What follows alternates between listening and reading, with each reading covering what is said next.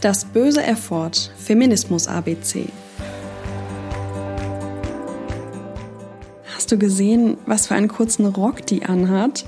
Die flirtet aber tatsächlich mit jedem Typ. Ich habe gehört, dass sie ständig One-Night-Stands hat. Wer schläft denn bitte beim ersten Date mit einem Typ? All diese Aussagen sind Formen von Slut-Shaming. Beim Slutshaming werden Frauen und Mädchen angegriffen und beleidigt, weil sie dem von der Gesellschaft erwarteten Verhalten und Erscheinungsbild in Bezug auf Sexualität widersprechen.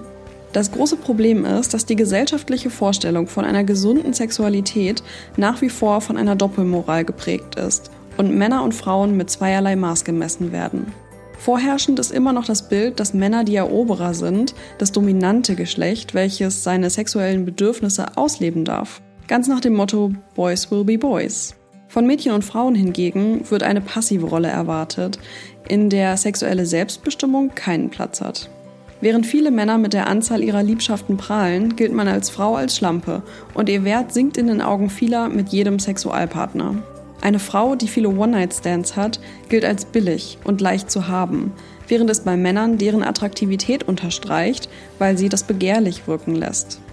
Es ist also noch sehr viel Aufklärungsarbeit nötig, damit eine Akzeptanz dafür entsteht, dass Frauen genauso Recht haben, ihre Sexualität zu entdecken und auszuleben wie Männer.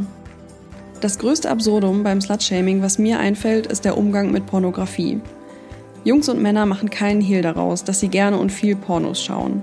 Für ihre Sexualität müssen sie sich schließlich nicht schämen. Der Beruf der Pornodarstellerin ist aber immer noch mit einem riesigen Stigma belastet. Viele Männer sagen sowas wie, ich würde nie eine Stripperin oder Pornodarstellerin daten. Ihr Wert sinkt also in ihren Augen durch ihre Auftritte in Erotikfilmen. Dabei sind sie, die Männer, ja diejenigen, die sie mehrheitlich konsumieren und aufgrund derer sie produziert werden. Warum ist es also okay, die Filme zu gucken, aber nicht an deren Produktion beteiligt zu sein?